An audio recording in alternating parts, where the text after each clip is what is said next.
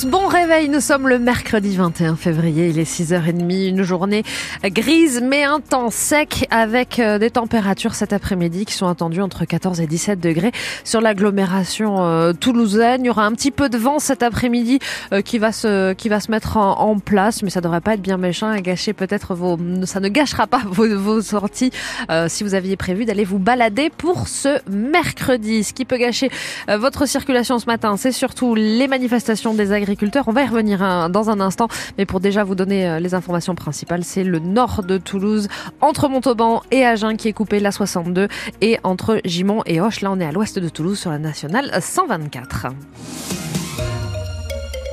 Et on en parle avec vous dans les informations. Bonjour Sandrine Morin. Bonjour Laure, bonjour tout le monde. Oui, c'est un petit peu un air de, déjà vu, hein, ces axes coupés autour de Toulouse ce matin. Oui, oui 70 km entre Montauban et Agen, impraticable sur la 69 dans le Tarn-et-Garonne. La nationale 124 coupée à hauteur de Gimont et d'Oche dans le Gers. Les agriculteurs remettent la pression alors que le Premier ministre Gabriel Attal doit faire des annonces ce matin. Il fait une conférence de presse à 9h exactement. Alors, qu'est-ce qu'attendent de lui ces agriculteurs qui remettent mettre les blocages pour l'ariégeoise Laurence Marandola, porte-parole de la Confédération paysanne. Il faut garantir le revenu des agriculteurs. Ça coince chez les industriels, ça coince dans la grande distribution parce que la loi Egalim n'a pas été appliquée jusqu'au bout. Et il y a une forme d'impunité euh, jusqu'à aujourd'hui euh, par ces grands acteurs qui n'ont pas été contrôlés, sanctionnés euh, comme les prévoyait la loi Egalim. Mais la loi Egalim ne prévoit pas ce mécanisme de, de prix minimum. C'est clairement au centre de la problématique. Sans revenu, on peut pas envisager de continuer à produire. Sans revenu, on ne peut surtout pas faire face aux défis climatiques, euh, environnementaux qui sont les nôtres et chacun sur nos fermes on les sent et on a besoin de revenus et d'accompagnement pour faire face à ces difficultés, tout simplement pour assurer la souveraineté alimentaire, notre mission d'alimenter euh, nos concitoyens. Il faudra d'autres types d'accompagnement, mais sans mmh. revenu, en tout cas, tout le reste est à l'échec. Les agriculteurs ont-ils raison de mettre la pression encore cette semaine pour obtenir des aides avant le salon de l'agriculture? Vous acceptez ces nouveaux blocages de route? C'est la question qu'on vous pose.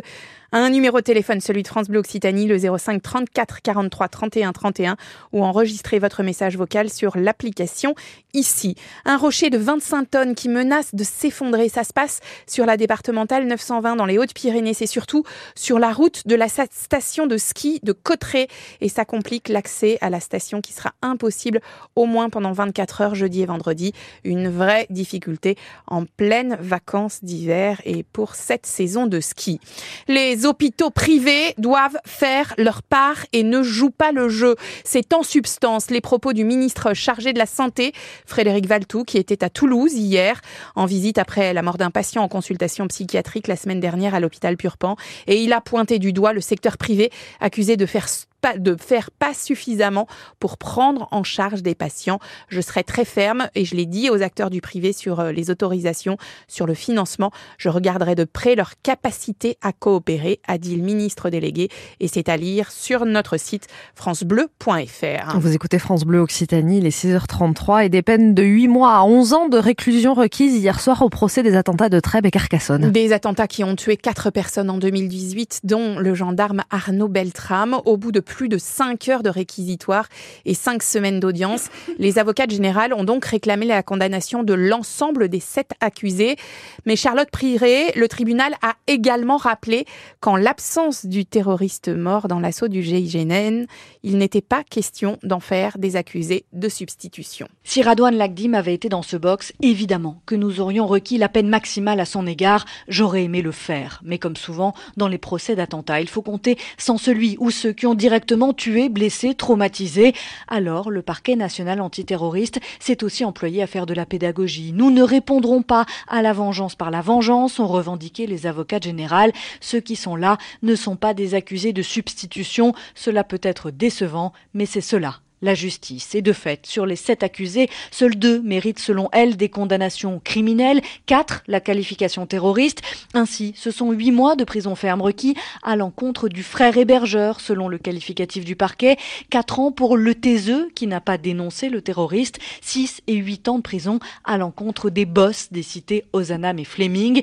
C'est finalement envers l'ami de tous les jours qui, par son action, a rendu possible ce projet mortifère et la petite amie préférée à la fois dissimulatrice et radicalisée. C'est envers ces deux-là que les avocats généraux se veulent les plus sévères, requérant 10 et 11 ans de réclusion. Et le verdict est attendu vendredi.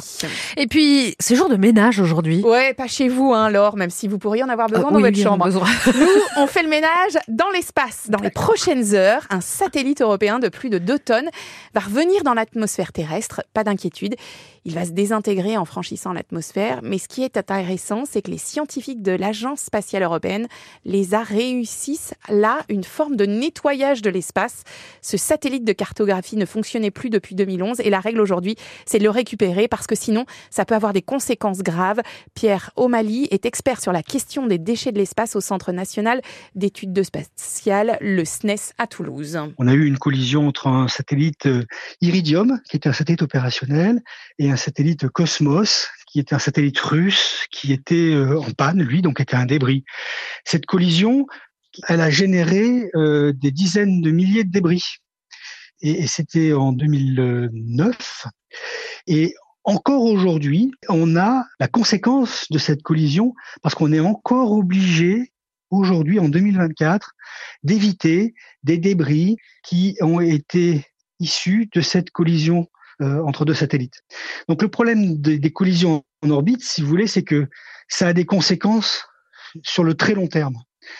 Et donc il est très embêtant euh, d'avoir euh, ce genre de, de, de, phénomène. Et la dernière estimation de l'entrée dans l'atmosphère de ce satellite, qui, on le redit, ne fera pas de dégâts, c'est 12h15 heure de Paris. Bon, alors, il rentrera dans un ciel un peu gris, hein, euh, Ah, ça. ce satellite. Euh, alors, on n'espère pas justement où il a plus de débris. Non, il y aura pas. Il y aura Non. pas de pluie tout court non plus, mais pas de soleil non plus.